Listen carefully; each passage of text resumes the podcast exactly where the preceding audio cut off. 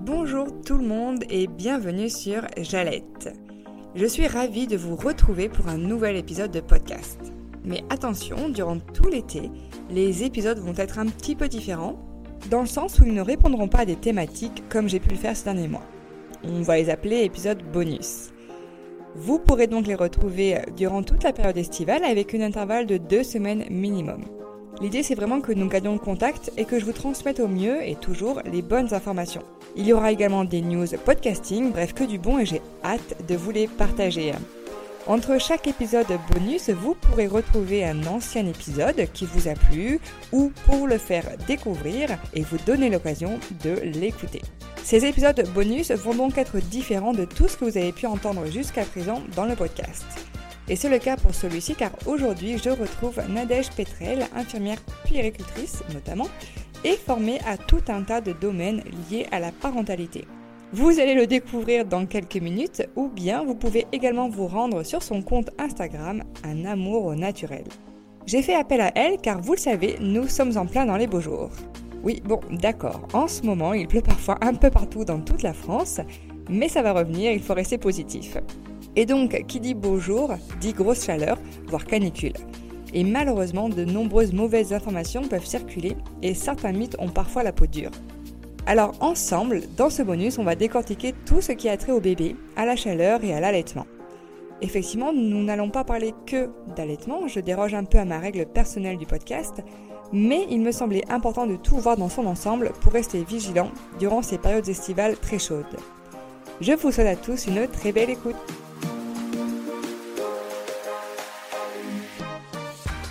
Salut Nadège Salut Bienvenue sur Jalette, je suis heureuse de te retrouver. disons que plutôt que la dernière fois, on a eu tes filles euh, euh, au micro et aujourd'hui c'est toi. Oui.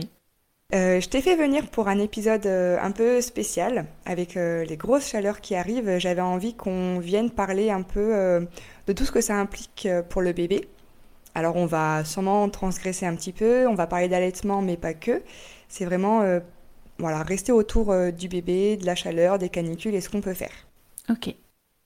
Euh, avant vraiment que je te pose les questions, est-ce que tu pourrais nous parler de toi? Parce que alors, je pense qu'on est nombreuses et nombreux à te connaître, euh, mais peut-être que pas tout le monde sait ce que tu fais en tant que métier et ton parcours. Donc, est-ce que tu peux nous dire un peu qui tu es et ce que tu fais dans la vie? Bien sûr. Donc, effectivement, je m'appelle Nadège Petrel. Je suis infirmière puricultrice depuis un petit peu plus de 10 ans. Et donc j'ai effectué euh, diverses euh, formations autour euh, du bien-être et de la parentalité, notamment celle de professeur de yoga pour enfants. Je suis également donc monitrice de portage, instructrice en massage bébé et je suis aussi donc maman effectivement de deux filles qui ont au jour d'aujourd'hui 6 et 9 ans. voilà, et j'ai travaillé donc en milieu hospitalier, en milieu extra-hospitalier, et là, depuis euh, maintenant une année, je suis euh, indépendante, même si je continue à faire euh, quelques consultations effectivement de, de puricultrice, mais du coup dans un cabinet indépendant. Bon allez, on va commencer pour parler de l'allaitement. Ouais. Avec la grosse question qui fait beaucoup débat quand l'été arrive. Est-ce qu'on doit donner de l'eau à un bébé qui est allaité, qu'il soit diversifié ou non? Ok. Alors, euh, déjà, il faut savoir qu'effectivement, le lait maternel, il est composé à peu près de 87% d'eau, euh, si les chiffres euh, que j'ai en tête sont exacts. Donc, ce qui veut dire qu'un bébé qui est exclusivement allaité, donc on va dire avant la diversification alimentaire, mais qui n'a effectivement que du lait maternel, et qui est allaité, donc ce qu'on appelle à la demande, c'est-à-dire qu'à chaque fois qu'il réclame, eh bien, la maman lui propose le sein. Euh, normalement, il n'y a pas besoin du coup d'avoir des apports euh, hydriques supplémentaires, étant donné que le lait maternel est lui-même composé essentiellement d'eau. Après, effectivement, pour un, enfant, on va dire, euh, qui va être pour le coup diversifié, même s'il est toujours allaité au sein, Là, au cours des repas, on va pouvoir effectivement euh, peut-être apporter euh, en petite quantité un apport euh, hydrique, on va dire, supplémentaire, mais il n'empêche que sa source principale restera quand même celle de, l'allaitement maternel. Ok, et est-ce qu'il y aurait un, risque à donner de l'eau à un bébé qui est allaité exclusivement, par exemple? Alors, j'ai envie de dire que, que le bébé soit allaité au sein ou, prenne le biberon, le comment dire, euh, les conséquences vont être les mêmes à partir du moment où on donne de grandes quantités d'eau euh, à un tout petit, donc un bébé de moins de 5-6 mois. En plus donc euh, des ou du sein, eh bien ça va être un enfant qui va se voir remplir son estomac donc par l'eau, mais du coup, lui, il peut avoir la sensation de faim qui est biaisée en fait. C'est-à-dire que son estomac est rempli, donc il va pas forcément avoir la sensation de faim, donc il va pas forcément réclamer le sein ou le biberon euh, aussi régulièrement euh, qu'avant. Et du coup, pour le coup, certes, il sera hydraté, mais il n'aura pas euh, tous les autres apports du lait euh, qui vont lui permettre bah, d'avoir euh, tout ce dont il a besoin pour grandir, pour grossir, etc. Et effectivement, on peut arriver à avoir un bébé du coup qui bah, peut potentiellement perdre aussi du poids si vraiment ça devait arriver en plus régulièrement et qu'il a moins de temps où il aura son apport lacté. Donc effectivement, si euh, un bébé a beaucoup d'eau, il peut être amené à sauter euh, certains vrais repas qui euh, de toute façon l'auraient hydraté, puisque comme on l'a dit, le lait maternel est composé essentiellement d'eau, et dans les biberons, bah, c'est pareil, il y a de, l'eau aussi. Donc normalement, avant la diversification, il n'y a pas besoin d'ajouter, enfin voilà, de l'eau en plus dans son quotidien. Oui, du coup, c'est ça que l'enfant soit allaité ou euh, biberonné, il n'y a pas besoin de donner euh, de l'eau en plus. quoi. C'est ça. C'est qu'en fait, euh, à la rigueur, le risque pour des enfants qui, pour le coup, sont pas diversifiés et, voilà, et, ont moins de, de 5-6 mois, c'est que justement, ils soient amenés à sauter une vraie tétée qui, elle, aurait à la fois un apport contre la déshydratation, mais aussi un apport nutritionnel. Ok, et justement en parlant du bébé, pendant les grosses chaleurs, euh, comment est-ce qu'on peut l'habiller la journée pour pas qu'il souffre trop? Alors on va déjà on va essayer d'éviter de le mettre vraiment. Euh, alors déjà on le met pas au soleil. Ensuite on va essayer d'éviter de le sortir euh, en pleine chaleur, donc on va dire entre 11 et, 17 heures. et effectivement pour l'habiller, on va le mettre bah, soit en body, soit en couche. Euh, vraiment le, plus léger possible. C'est-à-dire que autant nous, peut-être qu'on aurait un petit débardeur et, euh, et un short par exemple, eh bien euh, le bébé, on va lui mettre soit un body ou soit il y a des, des petites barboteuses, pareil, toutes légères, toutes fines. sans manches, qui sont courtes en bas, pareil, enfin qui descendent pas sur ses jambes pour qu'il puisse voilà, être aéré euh, au maximum. Mais euh, sinon, euh, voilà, la couche, ça peut être bien aussi. Après, à voir si vous habitez par exemple dans une maison en pierre dans laquelle il fait bon et frais. là, vous allez peut-être pouvoir effectivement l'habiller un tout petit peu plus. Mais si vous, vous avez chaud, vous pouvez vous dire qu'il y a de fortes chances pour que lui, il ait bien chaud aussi. Et en ce qui concerne les nouveau-nés, tu sais que quand on vient d'accoucher, notre enfant a quelques jours, est-ce que là, c'est la même chose ou il faut le préserver euh, au niveau de la température? Mhm. C'est une très bonne question. Euh, alors, quand un bébé vient de naître, même s'il fait chaud, euh, à l'intérieur, en tout cas, on va dire les deux premiers jours qui suivent la naissance, on va le laisser quand même bien couvert parce qu'effectivement, le bébé passe vraiment d'un environnement donc in où la température euh, est parfaite pour lui à un environnement où là il peut avoir euh, voilà une, une, différence en tout cas de température qui va faire que lui il faut qu'en fait il essaye de réguler maintenant sa température tout seul.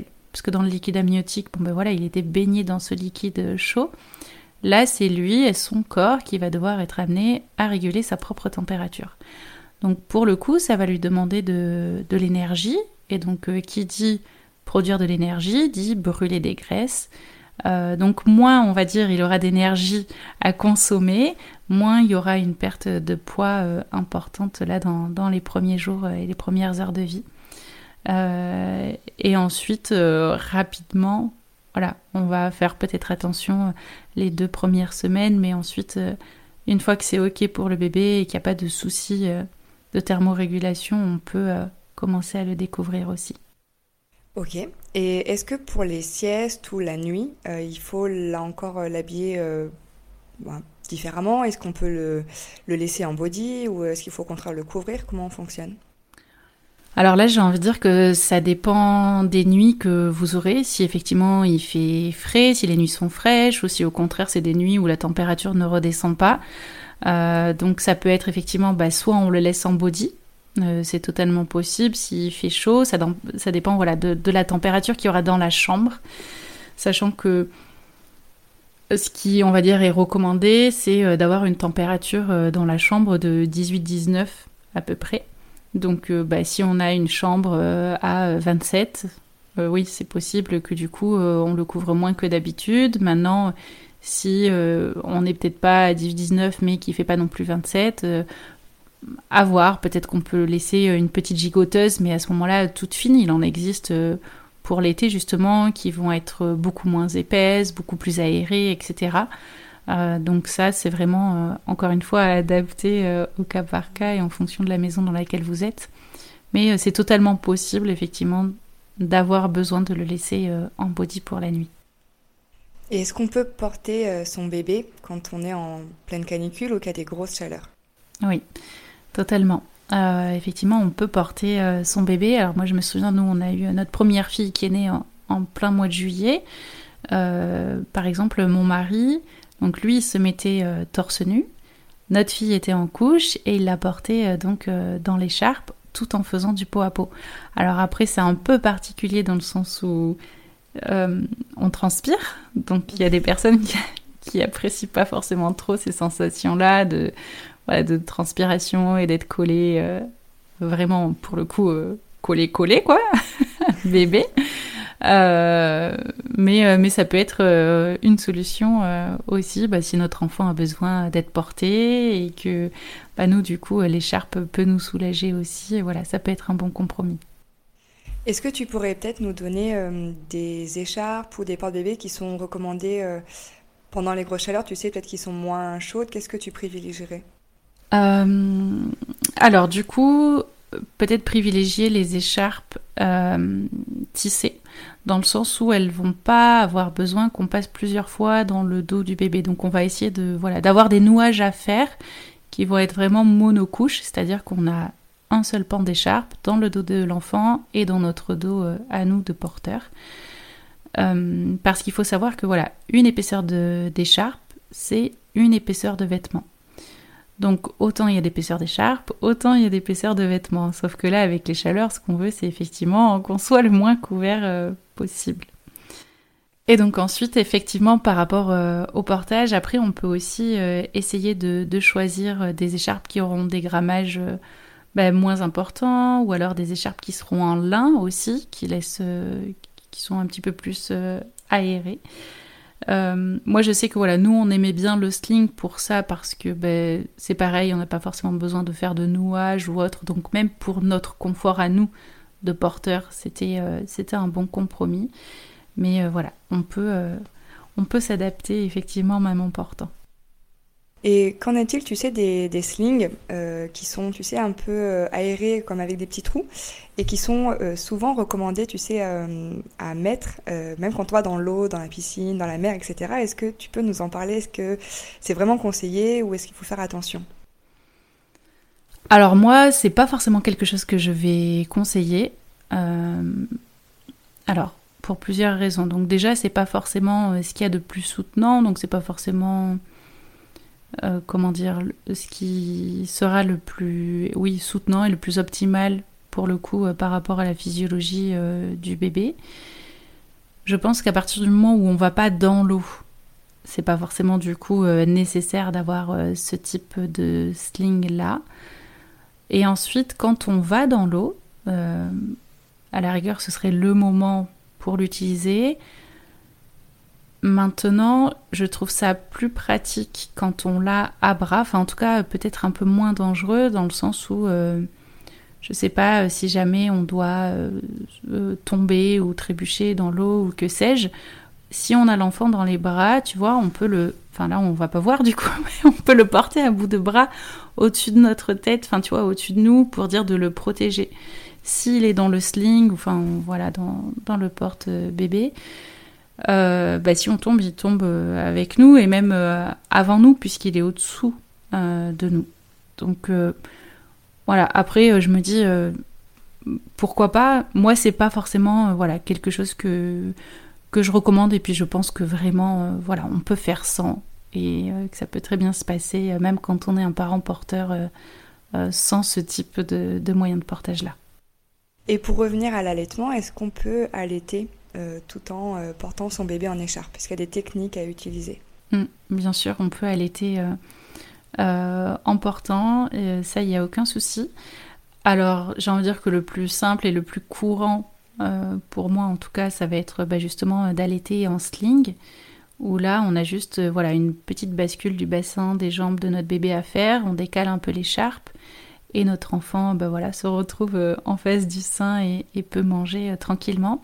À savoir, euh, j'en profite juste pour faire un petit rappel, c'est que la position en berceau, donc à l'horizontale pour le bébé, c'est uniquement le temps de la tétée. Une fois que l'enfant a fini son repas, a fini de manger, que ce soit au sein, au biberon, peu importe, on le remet toujours à la verticale. Un bébé doit toujours être porté bien droit pour avoir ses voies aériennes bien dégagées. Donc voilà, dès que euh, l'allaitement au sein, au biberon est terminé, hop, on remet euh, le bébé bien droit. Après, euh, il peut y avoir aussi effectivement certains nouages pour lesquels on va pouvoir allaiter. En fait, on, peut défaire un peu grossièrement le, nœud et faire descendre notre enfant. C'est vrai que souvent, on a tendance à mettre les bébés en position allongée pour, pour téter mais ils peuvent aussi très bien téter euh, en étant assis. Donc en fonction du nouage que vous avez fait, euh, pensez-y parce que voilà, c'est totalement possible et, même bien au contraire, ils sont encore plus euh, compétents quand ils sont bien soutenus dans leur base pour téter. Alors si on ne porte pas son bébé en écharpe et qu'on préfère par exemple la poussette ou que à certaines occasions on utilise la poussette, quelles sont les recommandations en termes de grosse chaleur et de canicule? Alors, eh bien, ça va être euh, surtout de ne pas recouvrir en fait euh, la poussette avec euh, un linge, un drap, une couverture ou je sais pas quoi. Souvent, c'est vrai qu'on voit bah, cette pratique en se disant bah, voilà que ça va permettre à l'enfant de rester un peu plus au frais, mais en fait, c'est l'inverse qui se passe, c'est-à-dire qu'à partir du moment où on recouvre le dessus de la poussette avec un linge, par exemple, la température à l'intérieur de la poussette va augmenter. Et en plus, il y a plus euh, cette aération, ce renouvellement d'air, euh, etc. Donc euh, là, c'est plus dangereux qu'autre chose. Donc c'est vraiment, bah voilà, de laisser la poussette comme d'habitude et de mettre un petit, une sorte de petit parapluie, là, les pare-soleil qu'on peut accrocher aussi par-dessus la poussette pour faire un peu plus d'ombre à notre bébé, etc. Et encore une fois, voilà, sinon éviter aussi de, se promener hein, entre 11 et 17 heures, on va dire. Euh, voilà. Oui, parce qu'on le sait, en fait, le gros risque pendant les grosses chaleurs, en fait, c'est que le bébé soit déshydraté. Euh, du coup, est-ce que tu pourrais peut-être nous dire euh, comment est-ce qu'on voit qu'un bébé est déshydraté? Alors, du coup, on va voir plusieurs choses. Déjà, on peut se fier aux couches de notre bébé. Est-ce qu'il continue euh, d'uriner? Est-ce qu'on change autant de couches que habituellement? Est-ce que au contraire, euh, euh, d'habitude, alors j'ai n'importe quoi, on le change avant chaque tété, il y a toujours des urines dedans, et là on se rend compte que la couche est sèche. donc ça déjà, ça va être vraiment un premier indicateur. Ensuite, est-ce que notre bébé commence à avoir des cernes? Sous les yeux Est-ce que son comportement a changé? Euh, par exemple, ça peut être ou un bébé qui va être euh, un peu plus agité que d'habitude, ou au contraire euh, un enfant qui va être plutôt hypotonique, qui va beaucoup dormir, qui va qu'on va avoir du mal en fait, par exemple, à réveiller. et du coup, pour faire le lien avec ce qu'on disait tout à l'heure là par rapport au portage aussi, euh, c'est vrai que des fois, de combiner chaleur et portage, ça peut euh, amener des enfants qui vont dormir beaucoup et qui vont peut-être euh, s'oublier, tu vois, la fatigue due à la chaleur, le fait d'être bercé, etc. Donc c'est important d'être toujours vigilant aussi en tant que parent et te dire, mais attends, là ça fait combien de temps que voilà mon enfant n'a pas tété? Parce que si jamais il allonge ces, temps de repas, et eh bien là, ça peut aussi nous alerter un petit peu. Donc, il ne faut pas hésiter à, bah, soit le réveiller ou soit lui donner la tétée même en dormant, etc. Mais vraiment être vigilant par rapport, par rapport à tout ça. Et puis après, ça peut aussi être un bébé qui a alors ce qu'on appelle la persistance du pli cutané, c'est-à-dire que si on plisse doucement sa peau au niveau de l'avant-bras, normalement si vous faites euh, tous là l'expérience en même temps que moi, que vous pincez le dessus de l'avant-bras, euh, ben on, pince et puis hop, la peau elle revient euh, de suite en fait à sa place. Sauf que si ça persiste 3 secondes et qu'elle revient vraiment tout lentement, tout lentement, tout lentement, ça, ça peut aussi être un signe pour le coup de déshydratation. Et là, bah, si on arrive à avoir euh, voilà, un enfant pour lequel soit on a des doutes de déshydratation, soit vous vous dites non mais là il y a un problème, euh, vraiment euh, ça va pas, eh bien il ne faut pas hésiter à aller bah, soit directement aux urgences, soit aller consulter votre médecin en fonction de voilà si vous avez quelqu'un qui est proche ou pas. Mais voilà, après il peut y avoir des solutés de réhydratation orale qui peuvent être mis en place, etc. Enfin, en fonction de si vraiment il y a déshydratation ou pas et du stade de la déshydratation. Après les soignants vous redirigeront aussi euh, par rapport à tout ça et les conduites à tenir du coup euh, pour votre bébé. Oui, parce que là, du coup, on est d'accord, si l'enfant est déshydraté, euh, lui donner de l'eau ne suffira pas. Non, non, non. Oui, l'eau de façon régulière, c'est euh, bah, comme pour nous, en fait, c'est justement pour s'hydrater, pour éviter la déshydratation. À partir du moment où on commence à se dire, euh, mais attends, peut-être qu'il mouille plus ses couches, il est beaucoup plus fatigué, euh, bah là, il faut pas hésiter à aller consulter. Et puis, j'ai envie de dire, il vaut mieux y aller, entre guillemets, pour rien, plutôt que d'être passé à côté, parce qu'après, ça peut être un peu plus compliqué, oui. Et pour la maman qui allait, est-ce qu'il y a des choses aussi qu'il faut qu'elle fasse en plus ou pas? Pour éviter une déshydratation Pour elle ou pour bébé? Pour les deux euh, bah, Je dirais que elle, après, c'est euh, les mêmes recommandations que euh, pour d'autres pour d'autres personnes par rapport à, tout ce qui est chaleur, etc. Après, bien évidemment, il faut qu'elle pense aussi, elle, à bien s'hydrater. Donc après, on peut, je sais pas, avoir toujours à côté de soi un thermos par exemple avec une tisane un peu fraîche pour se rafraîchir aussi ou avoir toujours euh, une gourde, euh, enfin une grande gourde du coup, euh, voilà, l'avoir toujours à proximité et, et en même temps que bah, mon bébé tête par exemple, et eh ben hop, moi aussi je m'hydrate et comme ça j'y pense de façon régulière parce que normalement il tête quand même assez souvent. C'est ça. Alors, est-ce que tu aurais des petits conseils à nous donner pour réguler la température d'un bébé lors des grosses chaleurs mm. Qu'est-ce qu'on peut faire dans la maison, par exemple alors déjà, effectivement, on peut essayer de, rester dans un environnement euh, le plus frais possible euh, quand on peut. Euh, on peut aussi, donc comme on le disait tout à l'heure, faire du pot à pot avec notre bébé. Donc Bon, voilà, on va redire ce que j'ai dit tout à l'heure, mais effectivement, on peut être amené à transpirer, c'est pas forcément très confortable, etc. Mais dans tous les cas, le pot à pot permettra vraiment au bébé, en tout cas, de, l'aider à réguler cette température. Il y aura très certainement euh, une marque rouge sur la peau de l'adulte et euh, sur euh, la partie du bébé qui était en contact avec son parent. Mais ça, c'est normal, ça veut dire qu'il y a eu les échanges thermiques qui ont eu lieu. Ça ne veut pas dire que notre enfant est en train de chauffer du coup à 39 ou à 40, c'est juste dire que voilà, il y a eu ces, échanges-là thermiques. ensuite, on peut aussi, par exemple, utiliser un brumisateur. Euh, et puis euh, de temps en temps, en mettre aussi euh, un petit peu sur notre bébé. On peut, je sais pas, mettre à disposition une petite piscine d'eau, alors où il y a vraiment un fond d'eau, etc. Mais on reste avec notre bébé. Et puis du coup, lui, suivant son âge, il peut soit barboter, soit jouer un petit peu avec des petits gobelets ou autres pour faire un peu de transvasement. Et puis nous, hop, on en profite pour euh, bah, lui mettre un petit peu d'eau sur le corps euh, aussi de temps en temps. Ça peut être d'utiliser un petit linge euh, aussi humide qu'on va pouvoir aussi lui mettre sur le corps.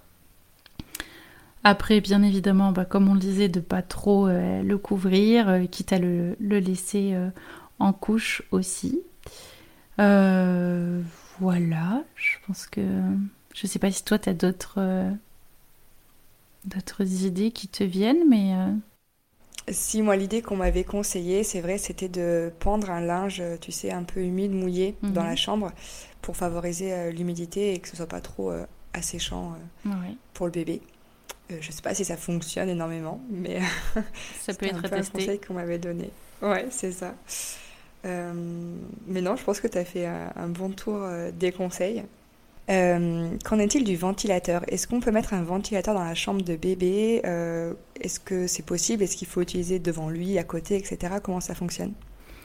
Alors, je pense que si on doit utiliser un ventilateur, l'idéal c'est que ce soit pas mis direct, enfin que lui il sente pas la ventilation directement sur lui. Alors, on peut essayer de la mettre dans un coin de la chambre pour dire qu'il y ait euh, euh, du, mouvement, oui, au niveau de l'air, mais euh, il faut pas que ce soit direct sur le bébé. Après, l'idéal, j'ai envie de dire que ce serait peut-être d'aérer ou de mettre tout ça en place avant de mettre bébé dans sa chambre. Tout comme le soir, là c'est pareil, pour des fois les bébés peuvent être un peu énervés avec la chaleur de la journée, etc. Si jamais on sent que en fin de journée, il fait un peu meilleur, un peu moins chaud. Il ne faut pas hésiter à, aérer euh, les chambres euh, euh, des bébés avant de les coucher aussi. C'est ça. C'est pas recommandé d'ouvrir la fenêtre la nuit. On sait jamais si la température chute trop, c'est ça Ouais. Et après, c'est qu'on voilà, on sait pas trop à combien ça va tomber. Il y a des nuits qui sont bien fraîches, il y en a d'autres moins. Donc euh, si en plus ça tombe sur une nuit où, euh, je sais pas, on a laissé euh, bébé juste en body, après ça peut, suivant son âge, c'est pas forcément idéal. Mais après, voilà, j'ai bien conscience qu'on fait aussi comme on peut. moi j'en viens à la fin de mes questions. Est-ce que toi tu aurais peut-être quelque chose à rajouter pour les parents? Euh, moi j'ai envie de dire euh, juste euh, voilà de, vous adapter à votre rythme, c'est-à-dire que voilà là il y a eu plein d'informations, après forcément c'est à adapter à votre enfant, à son âge, juste voilà garder une petite vigilance par rapport à ses habitudes, à son comportement, vous le connaissez bien, vous savez comment il est et si jamais il y a quelque chose qui semble se modifier, qui vous fait un petit peu tilt, euh, comme on disait, s'il dort beaucoup, s'il laisse passer les tétés, si euh, voilà, euh, eh bien n'hésitez pas, voilà, dans le moindre doute, à aller consulter. Merci beaucoup Nadège pour toutes ces informations. je pense que ça pourra vraiment aider les mamans qui ont besoin et qui cherchent des renseignements. Ah bah merci à toi de me l'avoir proposé, c'était un plaisir.